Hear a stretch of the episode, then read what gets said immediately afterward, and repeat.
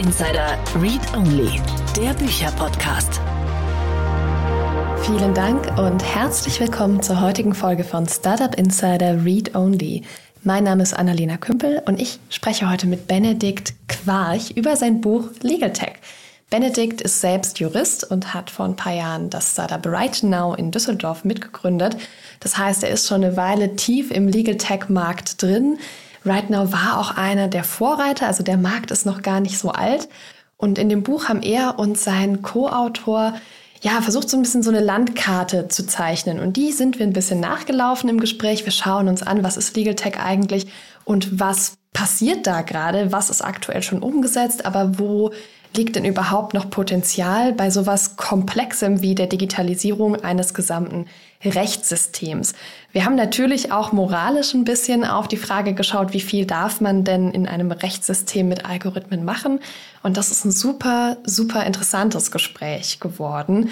Benedikt ist sehr unaufgeregt und sehr, sehr klar in dem, was er erzählt. Ich finde, man kann ihm wunderbar folgen. Und ich würde sagen, das tun wir jetzt. Wir gehen vorher noch ganz kurz in die Werbung. Werbung.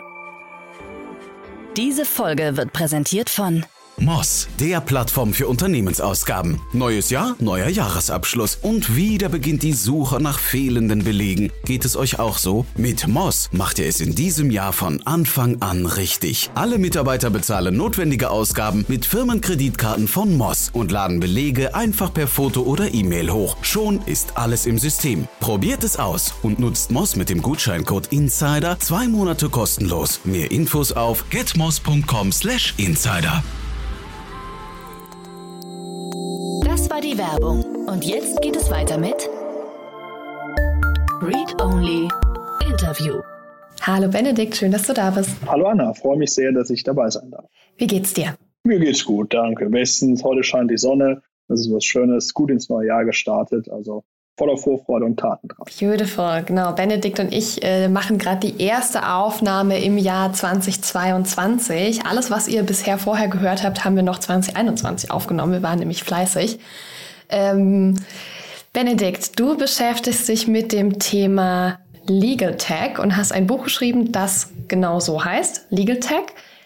Was macht ihr in diesem Buch? Sei jetzt ein sehr offener Titel.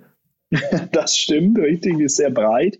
Was wir letztendlich uns mal zum Ziel gesetzt haben, der Clemens Engelhardt und ich, ist es das Thema Legal Tech, was auf jeden Fall in der juristischen Welt derzeit, sage ich mal, das Number One Thema ist und zunehmend auch auf der politischen Ebene und damit gesamtgesellschaftlich mehr und mehr Relevanz erfährt, dass wir einfach dieses Thema mal kurz und bündig, das Buch hat auch nur 50 Seiten, versuchen zusammen darzustellen, was ist Legal Tech überhaupt, woher kommt es, was sind die aktuellen Markterscheinungen und wo kann die Reise vielleicht noch hingehen. Das heißt, einfach einen Gesamtüberblick über den Bereich Legal Tech zu liefern, so kurz es geht und deswegen natürlich auch so prägnant wie möglich. Mhm. Vielleicht auch ganz kurz ein Satz dazu, was ist denn Legal überhaupt? Mehr können wir gleich besprechen und dann auch im Buch natürlich nachlesen. Letztendlich geht es da ja um die Digitalisierung des Rechts. Also wenn wir uns Juristen äh, vorstellen, so klassisch gesehen, dicke Akten, alles auf Papier ausgedruckt, sehr langwierige, komplizierte Prozesse vor Gericht, dann hat es erstmal wenig mit Digitalisierung zu tun. Zunehmend spielt es aber immer eine größere Rolle, diesen ganzen Bereich digital und häufig auch komplett automatisiert dann aufzustellen. Und das ist auch längst überfällig. Also genau da muss es mit vollen Taten dran weitergehen. Und Legetech bezeichnet also das, diesen alten, verstaubten juristischen Bereich endlich mal ins 21. Jahrhundert zu bringen. Dann lass uns mal ein bisschen in deinen Alltag gucken, weil du steckst ja mittendrin in diesem Legal Tech. Du hast ein Startup gegründet, das heißt Right Now. Was macht ihr denn da? Ja, was wir machen ist, wir kaufen Forderungen von Verbraucherinnen und Verbrauchern auf, zahlen sofort einen Anteil der Forderung aus und setzen die Forderung dann im eigenen Namen auf eigenes Risiko hindurch. Man kann sich das so vorstellen, du hast einen Rechtsanspruch zum Beispiel gegen eine Versicherung, eine Fluggesellschaft, gegen Facebook, Mastercard oder ähnliches, gegen dein Fitnessstudio, ganz unterschiedlichen Rechts- und Lebensbereichen gibt es solche Rechtsansprüche, wo du Geld von einem großen Unternehmen bekommst, aus welchem Grund auch immer. Und häufig ist es sehr, sehr aufwendig, sehr kompliziert, diese Forderung gegenüber dem Unternehmen durchzusetzen. Der Customer Support wimmelt einen ab und dann wäre letztendlich die einzige Möglichkeit, einen Anwalt zu beauftragen, vielleicht vor, zu, vor Gericht zu gehen. Das ist aber natürlich mit hohen Kosten und auch viel Zeitaufwand verbunden. Und unser Angebot ist es da zu sagen, guck mal hier, wir schauen uns deinen Rechtsanspruch, deine Forderung an, prüfen das automatisiert, bewerten es, sagen, kann man da was holen, ja oder nein? Und wenn wir zum Ergebnis kommen, jawohl, da gibt es was zu holen, dann zahlen wir dir einen Teil der Forderung sofort aus. Du kannst das Geld auf jeden Fall behalten, kannst damit machen, was du willst. Die Sache ist für dich mit ein paar wenigen Klicks abgeschlossen und du hörst dann nie wieder von uns, sondern wir kümmern uns um alles weitere, nehmen deine Forderung, gehen zum Beispiel zum Fitnessstudio oder der Fluggesellschaft und sorgen dann dafür, dass die das Geld bezahlen muss häufig auf gerichtlichen Wege. Dabei machen wir uns dann zunutze, dass wir nicht nur eine einzelne Forderung von dir als Verbraucherin haben, sondern von tausenden Leuten, können also insofern große Sammelklagen machen, wo wir ganz viele Forderungen zusammen reinpacken und dann einfach auch mehr Gewicht vor Gericht und gegenüber dem Schuldner zu haben, um so die Forderung dann letztendlich durchzusetzen. Das ist jetzt mal ganz kurz umrissen, was wir machen. Das, damit sind wir gestartet 2017 haben uns damals nur auf den Bereich Flug- und Reisestornierung konzentriert, haben über die Jahre hinweg aber immer mehr Themen dazugenommen, aus den ganz unterschiedlichsten Bereichen, wie ich es eben gerade schon angerissen habe, wo überall diese gleiche Situation besteht. Verbraucher, Verbraucherin hat einen Rechtsanspruch, ist sehr kompliziert, den durchzusetzen. Wir zahlen deswegen Geld sofort und setzen die Forderung dann eben in unserem eigenen Namen, also das ist dann Right Now gegen McFit oder Rightnow gegen Ryanair ähm, setzen die Forderung dann entsprechend durch. Und so können wir für dich eine sofortige Lösung deines Rechtsproblems erreichen, indem du eben sofort das Geld bekommst. Mhm. Ich habe das Gefühl, dieses ganze Thema ist eins der früheren Legal Tech-Themen. Ne? Also ich habe das auch schon mal gemacht. Ich habe auch schon mal ähm, meine Forderung gegen eine Fluggesellschaft da abgegeben, weil ich irgendwie versucht habe, mich so gut durchzugoogeln und habe überlegt, was, was mache ich denn jetzt? Und dann hatte ich keinen Bock mehr und habe gedacht, ich gebe das jetzt, wir kaufen deinen Flug.de oder wie da alle heißen. Ähm, ich wüsste auch nicht mehr, wer das genau gemacht hat. Ist der Eindruck richtig, dass das so sehr frühe Legal Tags auch sind? Also, dass es dieses Modell schon, schon relativ früh gab in der Branche? Richtig, also man kann sagen, so 2015, 16 ging es los und damals gab es nur die. Ähm, und bis heute gibt es zahlreiche Unternehmen am Markt, die letztendlich sich nur auf dieses Flugthema, vielleicht ein bisschen Reisethema noch konzentrieren. Ähm, insofern ist deine Analyse genau richtig, dass damit so der Legal Tech Verbrauchermarkt letztendlich gestartet ist, was einfach daran liegt, dass diese, die Flugfahrer eine sehr klare Rechtslage haben, die man gut automatisieren und prüfen kann die spannende Entwicklung ist dann eben seit diesen Anfängen, die jetzt ja auch nicht so lange her sind, also so sechs, sieben Jahre, ähm, wie die Entwicklung seitdem ist, nämlich dass dann immer mehr Rechtsbereiche dazugekommen sind, wo sich dieses Modell gut übertragen lässt. Vielleicht noch eine Unterscheidung. Bei den äh, Modellen, die du gerade angesprochen hast, ist es in der Regel so, dass nicht sofort bezahlt wird, sondern man auf Provisionsbasis quasi seine Forderung an die Legaltext abgibt und sagt, guck mal hier, ihr setzt das durch und dann am Ende, wenn ihr Erfolg habt, zieht er einen Provisionssatz von X ab und der Verbraucher kriegt den Rest. Wir haben auch das quasi nochmal umgedreht und gesagt, bei uns gibt es sofort Geld. Ähm, das ist natürlich in der Regel ein bisschen weniger, als wenn man ein, zwei, drei Jahre noch warten würde und dann am Ende abgerechnet wird. Dafür ist es eben sofort und ohne jedes Risiko. Das ist vielleicht so ein bisschen auch unser besonderer Ansatz, um das zu sagen. Aber letztendlich ist es, so wie du gesagt hast, eine sehr spannende Entwicklung, die immer breiter wird. Und genau das wollen wir auch ein bisschen mit dem Buch eben zum Ausdruck bringen. Mhm. Können wir da mal so ein bisschen durchgehen? Ich glaube, ich finde es ganz spannend, so ein bisschen eine Legal Tech Landkarte zu zeichnen und zu schauen, wie sich das entwickelt hat. Und es ist ja wirklich noch eine sehr neue Branche. Das heißt, es gibt da auch noch ganz, ganz viele Felder, die noch nicht bearbeitet sind. Und wir befinden uns hier im Rechtssystem. Ja, das heißt, ähm, das ist ja auch unglaublich schwierig, das zu digitalisieren. Also alle mir bekannten Legal Tech Gründer bewegen sich immer auf so Feldern, wo die auch teilweise so ein bisschen politisch arbeiten müssen, um überhaupt mal zu gucken, ich bewege mich hier auf einem Grenzbereich, darf ich das überhaupt oder machen die mir mein Unternehmen irgendwann zu, weil sie sich entscheiden zu verbieten, dass das in der Art und Weise digital läuft? Vielleicht können wir da ein bisschen ähm, drauf eingehen, aber lass uns anfangen mit, welche Rechtsbereiche haben sich denn so Stück für Stück schon digitalisiert? Was ist denn da gerade am Entstehen. Ja, also das ganze Verbraucherschutzrecht ist grundsätzlich mal ein sehr gutes Gebiet, um hier Digitalisierung des Rechts voranzubringen.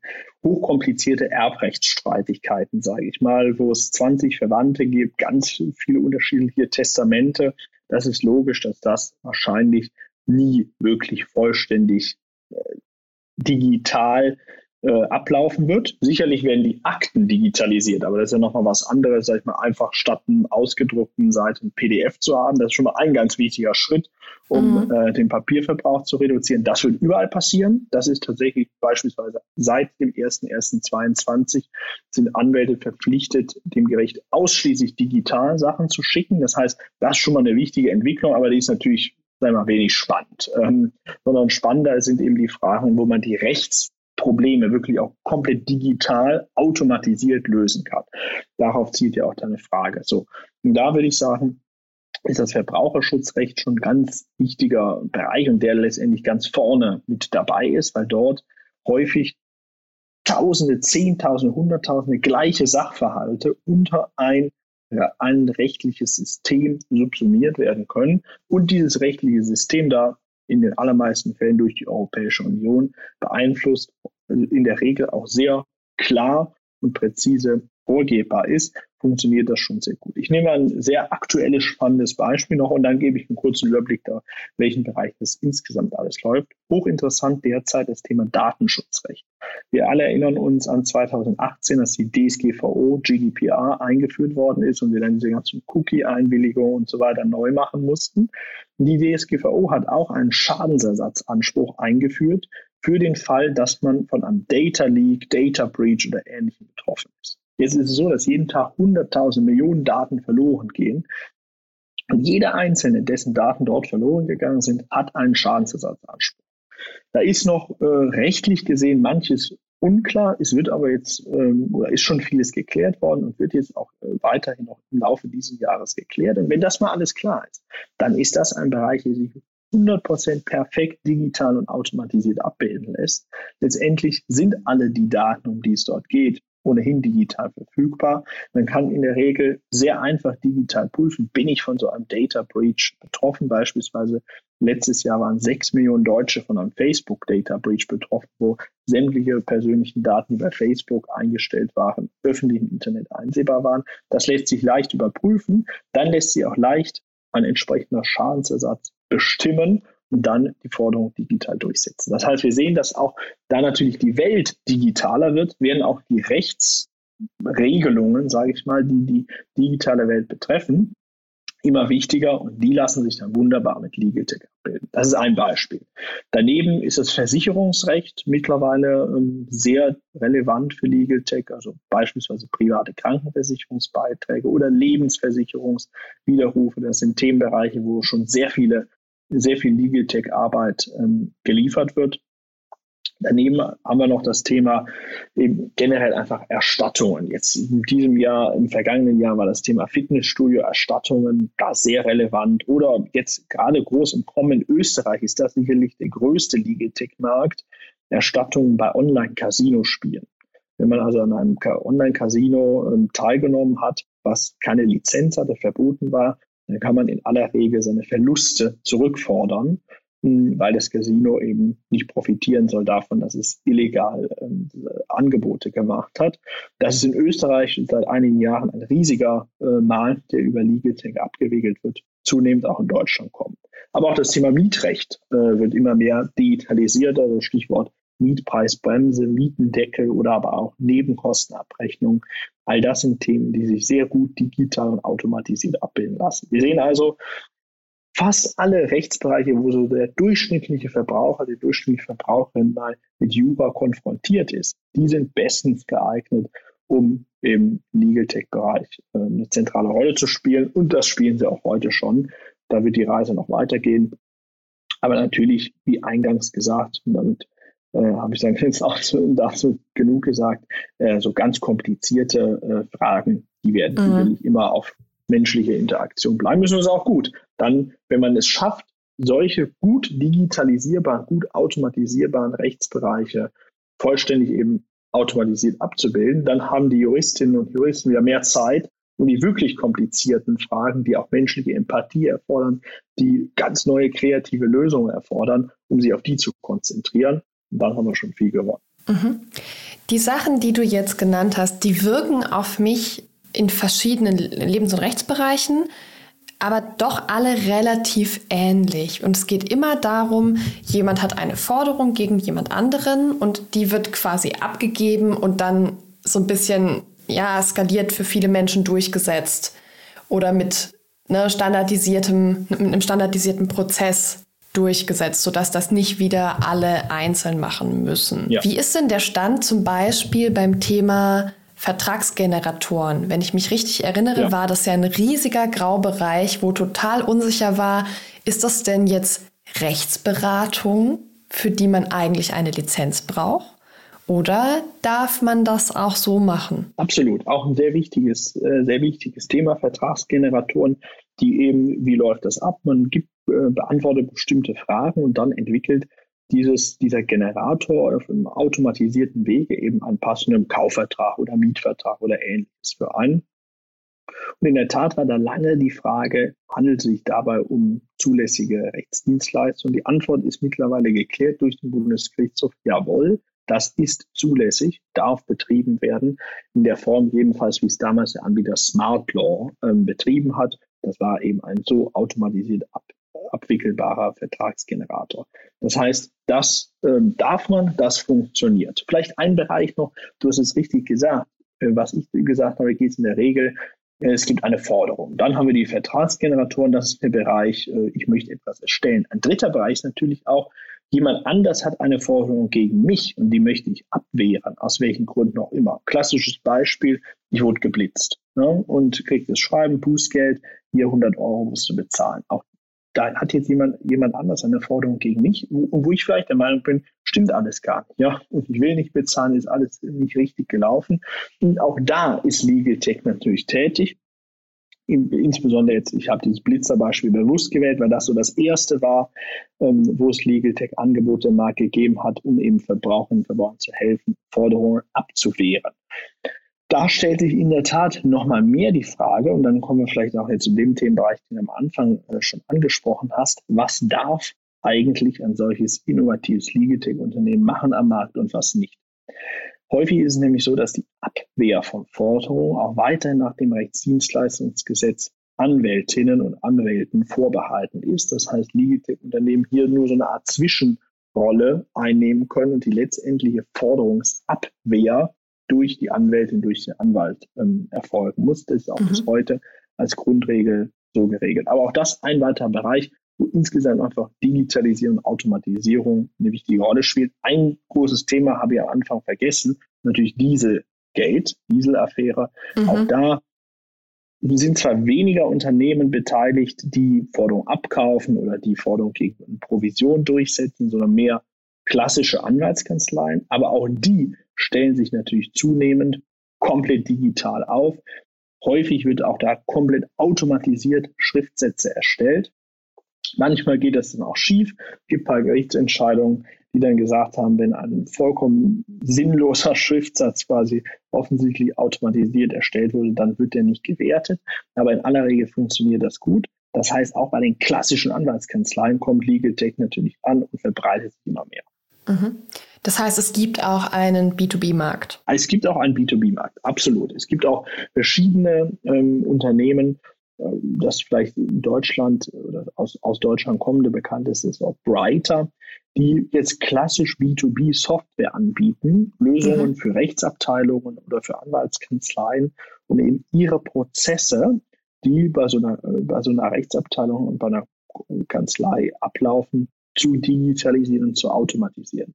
Teilweise auch als No-Code-Plattform. Das heißt, dass da gar nicht mhm. mehr weiter programmiert werden muss, sondern mit Bausteinen letztendlich gearbeitet werden kann, um dort eben Sachen zu automatisieren. Und die Schriftsatzerstellung oder Vertragserstellung, das ist ja letztendlich Vertragsgenerator, wie ist ganz ähnlich, wie wenn ich jetzt einen Schriftsatz fürs Gericht erstelle, sind dafür natürlich prädestiniert in den Kanzleien und Ab Rechtsabteilungen. Und auch da gibt es einen Markt, der sich immer zunehmend mehr entwickelt. Wenn wir uns mal in die Vergangenheit schauen, das hat schon früh angefangen. In den 80er Jahren äh, gab es schon die erste, äh, ersten Anbieter von klassische Anwaltssoftware, die letztendlich dann nicht mehr, nicht weniger waren als ein Dokumentenmanagementsystem.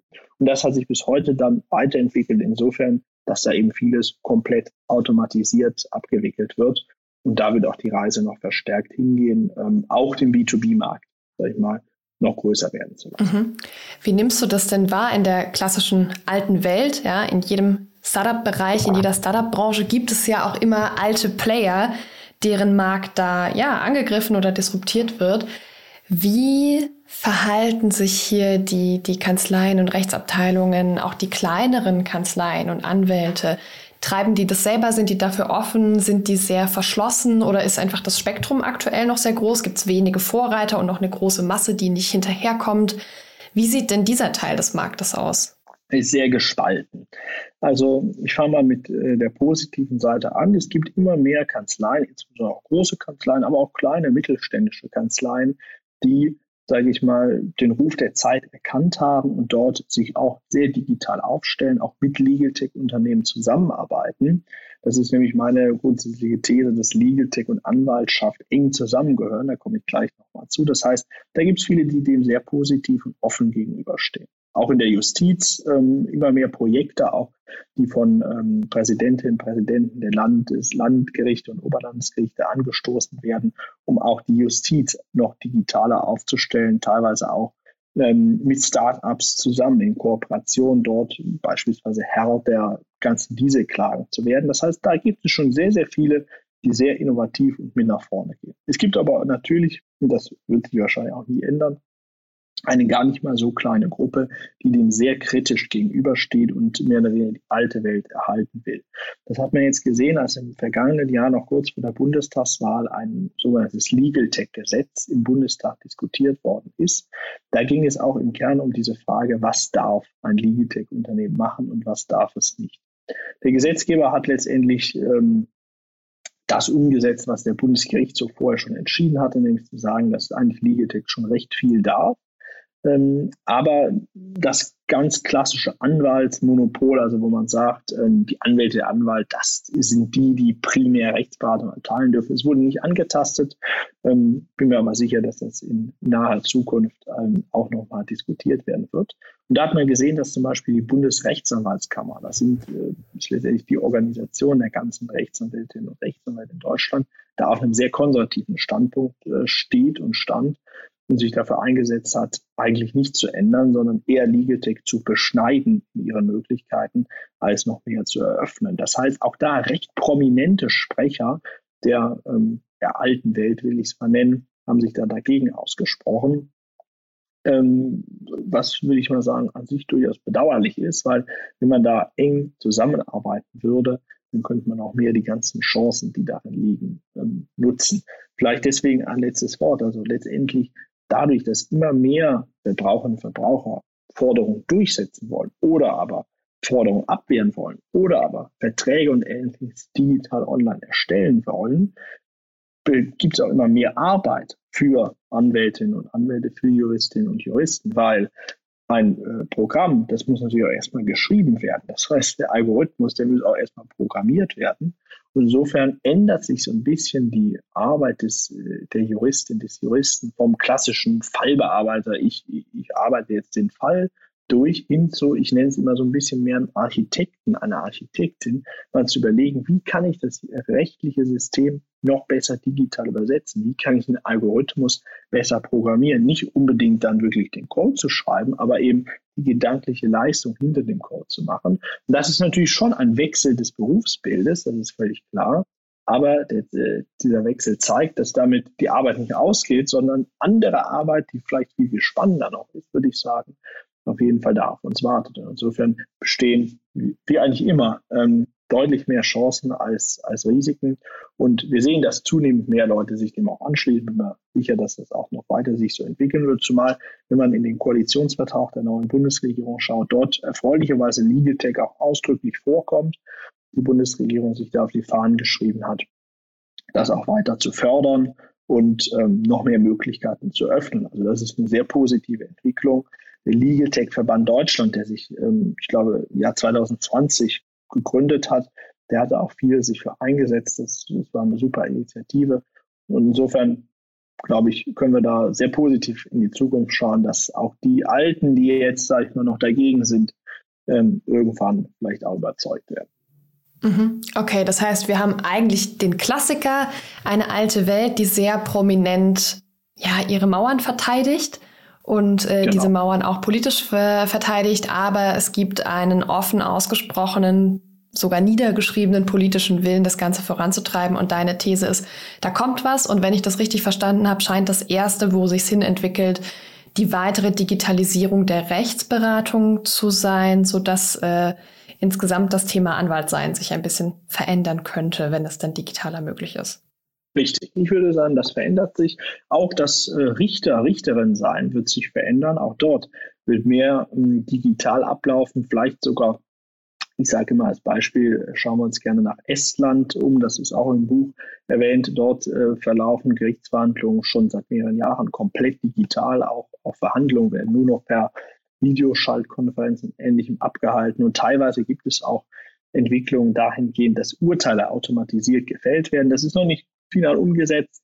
Ähm, aber das ist eine sehr spannende Entwicklung, woran Estland da arbeitet. Und ich glaube, das sind alles Möglichkeiten, die in Zukunft da noch bestehen. Ähm, immer mit dem Kernfokus, glaube ich, das, was man gut digital und automatisiert abwickeln kann, das sollte man auch der ähm, Digitalisierung überlassen. Und da, wo neu kreativ gedacht werden muss, wo menschliche Empathie gefordert ist, um Streitigkeiten zu lösen, da müssen dann die Juristinnen und Juristen ran und nicht mehr nur stumpf tausende Fälle abarbeiten, weil das kann man jetzt inzwischen ähm, gut digital und automatisiert lösen. Mhm.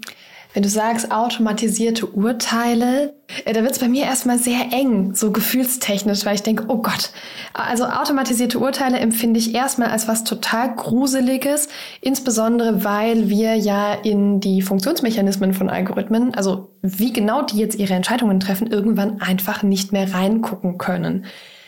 Jetzt ist mir bewusst, äh, dass wir wahrscheinlich keine O.J. Simpson-Fälle über Algorithmen laufen lassen würden. Aber welche Fälle sind das denn? Wir haben ja ein überlastetes Rechtssystem, ja. Ähm, wer schon mal versucht hat, einen Gerichtstermin zu kriegen ähm, oder einen Gerichtstermin brauchte für irgendwas, äh, das ist auf jeden Fall eine spannende Herausforderung.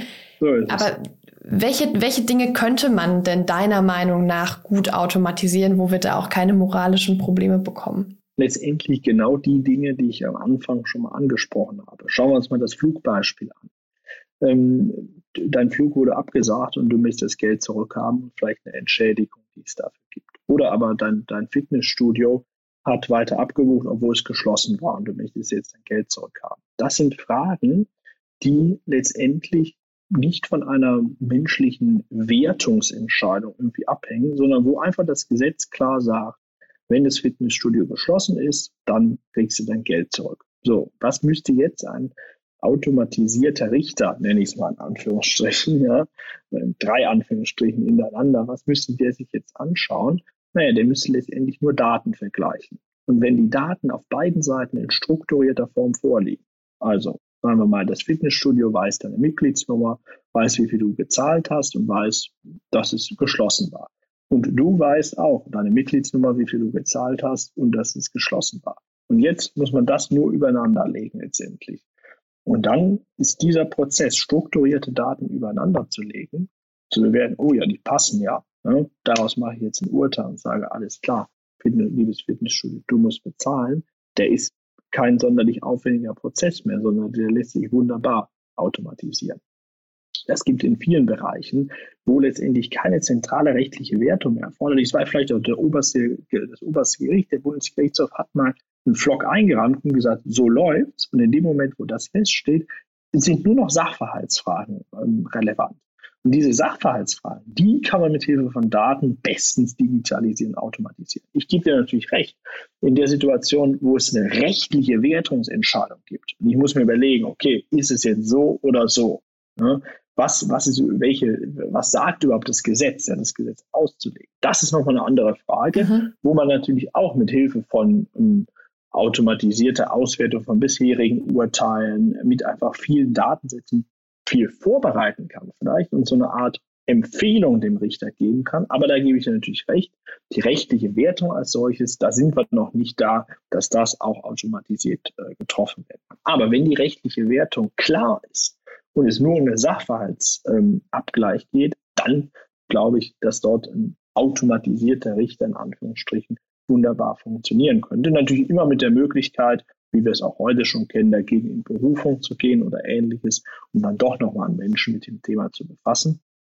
Aber diese Unterscheidung, ähm, wenn, man, wenn man die alleine mal ausprobieren würde, und da gibt es jetzt auch mittlerweile Positionspapiere der Präsidentinnen und Präsidenten der Oberlandesgerichte, die jetzt nicht unbedingt sofort einen automatisierten Richter einführen wollen, aber schon mal in diese Richtung weitergehen, viel mehr Daten digital zu erfassen, auch in strukturierter Form und daraus dann Urteile abzuleiten. Das ist schon mal eine sehr spannende Entwicklung, die, glaube ich, viel Potenzial bietet. Mhm. Ich finde es ganz interessant, wenn du sagst, es gibt da so Rechtsbereiche, die halt total klar sind, weil die ähm, Menschen oder Organisationen, die da dann gegeneinander vor Gericht ziehen, die haben ja alle AnwältInnen, die sie beraten. Und wenn es so klar ist, wie ein Fall ausgelegt ist und wie eine Rechtsentscheidung getroffen wird, dass die einen Algorithmus treffen könnte, warum zur Hölle landet das überhaupt noch vor Gericht? Tja, das frage ich mir auch schon seit Jahren, okay. aber die Antwort ist, die Antwort ist, ist wirklich ein Trauerspiel. Aber ja, naja, die Antwort ist so, weil in dem Moment, weil es für die Unternehmen immer noch günstiger ist, sich verklagen zu lassen und dann immer zu verlieren, als von sich heraus außergerichtlich alles zu bezahlen. Weil es so wenige Leute gibt, die wirklich diesen Weg zu Gericht gehen. Und in dem Moment, in dem ich sage, ja, pff, verklagt mich halt, ja, okay. geben so viele Leute auf, dass es einfach eine ökonomische Rechnung ist und es mehr Sinn macht, dann im Zweifel, wenn ich verliere, also auch die Anwaltskosten und so weiter zu bezahlen, als vorher zu bezahlen. Das ist natürlich traurig, ja? aber genau das, glaube ich, diesen Mechanismus, der würde durch so eine ganz einfache, niedrigschwellige Möglichkeit auch selbst als Verbraucher vor Gericht zu gehen und zu sagen, hier, das wird alles automatisiert durchentschieden, fertig, zack, dann müssten wir bezahlen. Das könnte natürlich so ein Punkt sein, wo sich diese Herangehensweise der Unternehmen dann ändert. Aber solange das nicht der Fall ist, lohnt es sich einfach, mehr sich verklagen zu lassen, als freiwillig zu zahlen. In vielen mhm. Fällen. Okay, spannend und äh, uncool.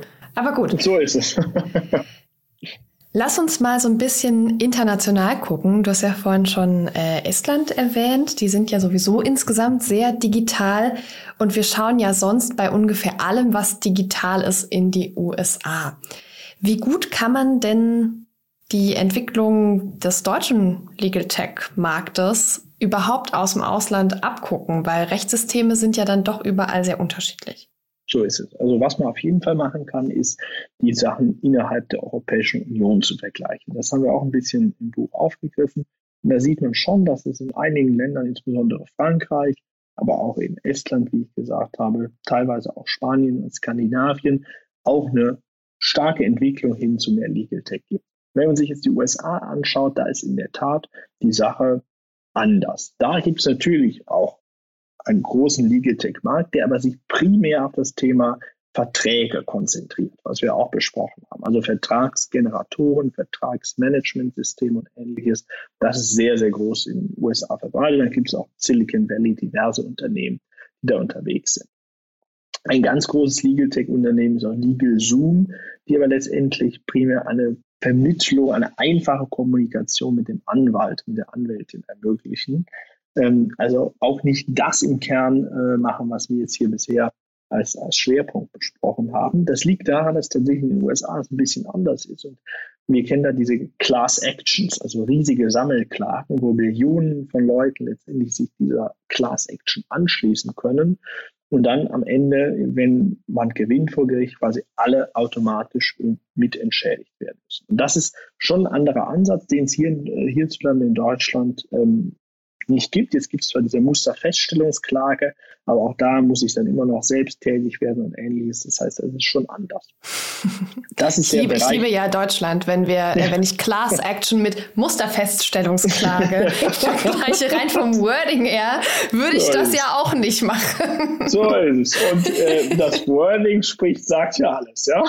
Es ist genau so ist der Unterschied. Ja?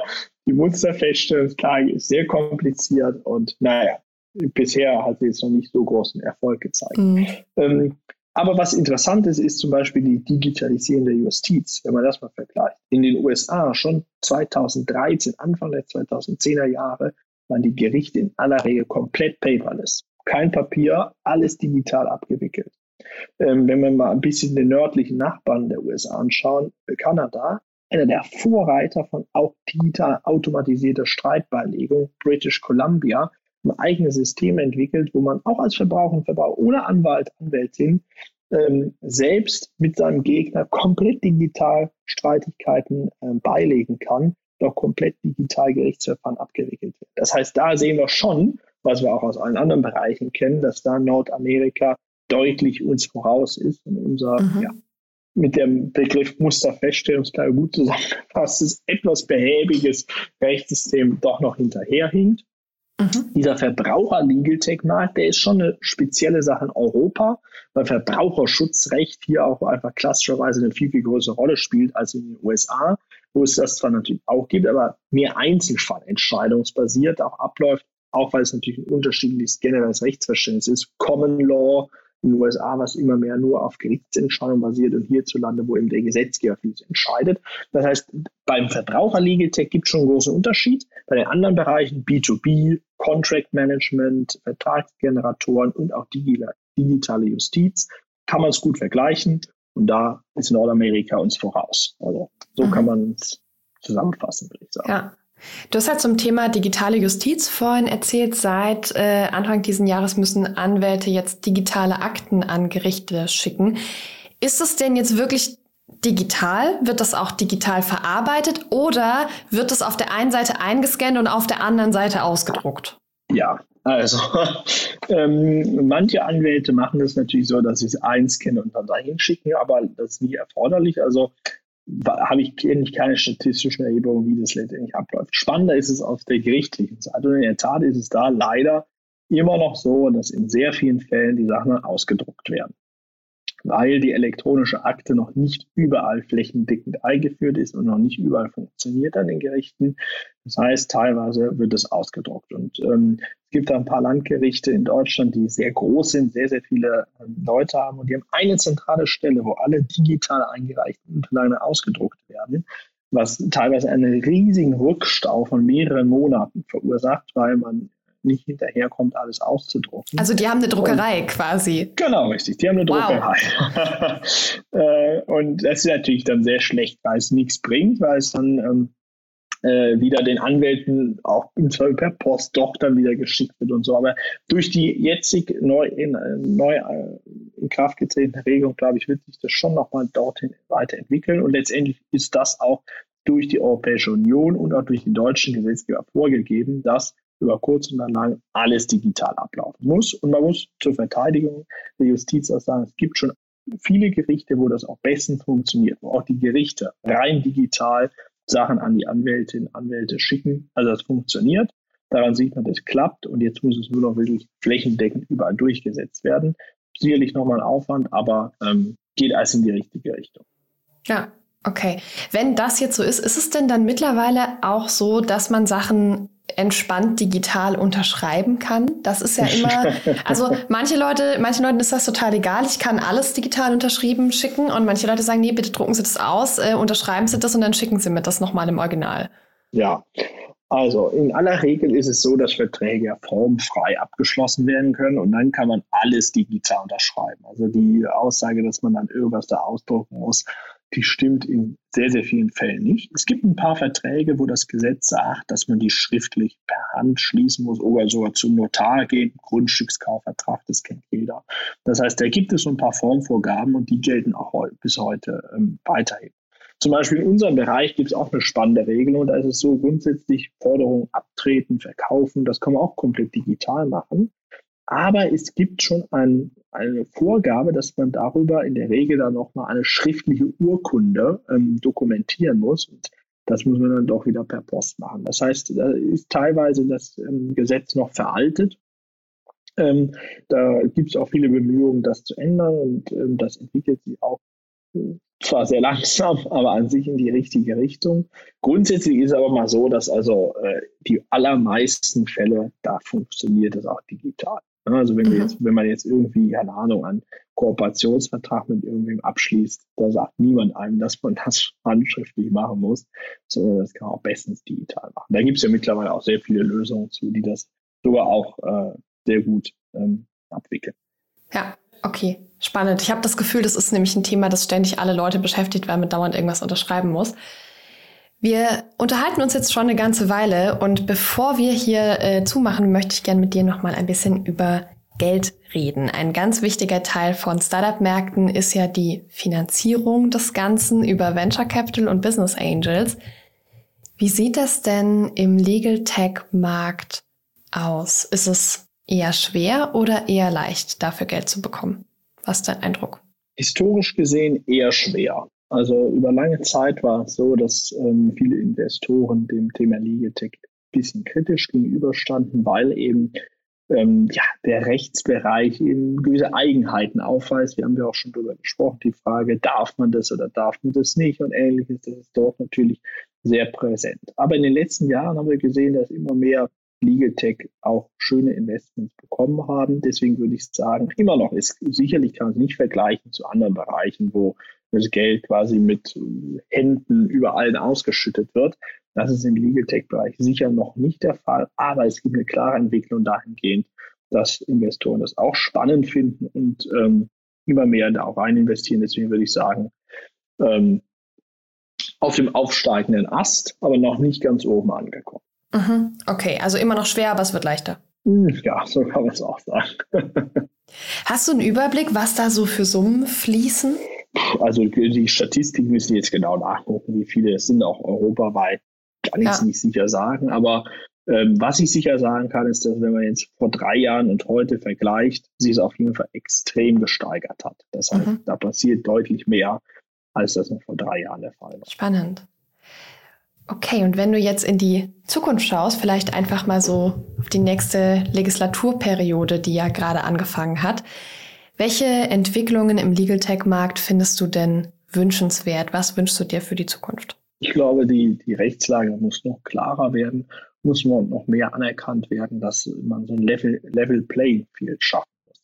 Letztendlich zwischen klassischen Anwältinnen, Anwälten und modernen Legal Tech Dienstleistern muss genau gleich standhalten. Beide müssen die gleichen Chancen und Möglichkeiten haben, um einfach den äh, Rechtssuchenden Lösungen anbieten zu können. Und ich glaube, das kann man gut schaffen.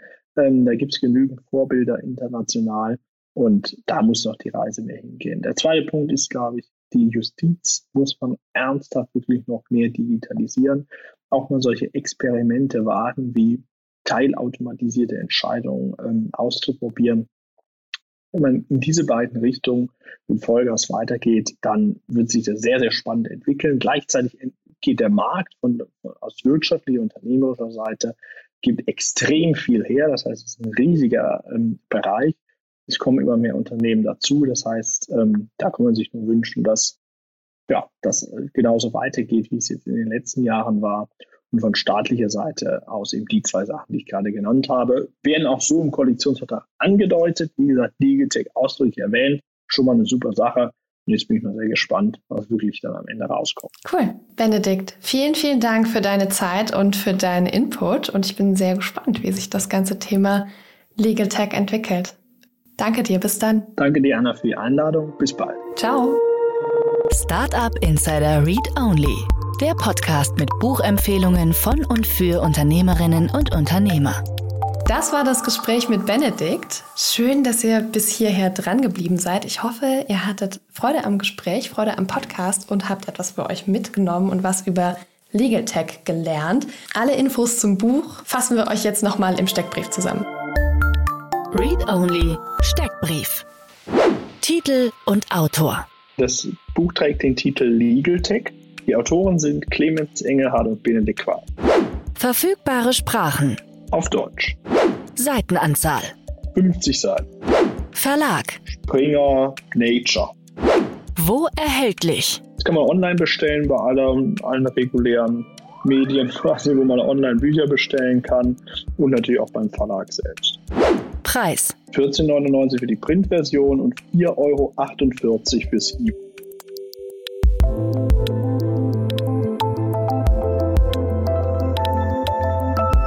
Ja, und das war's für heute mit Startup Insider Read Only. Wir hören uns nächsten Sonntag wieder und bis dahin wünsche ich euch eine fantastische Woche.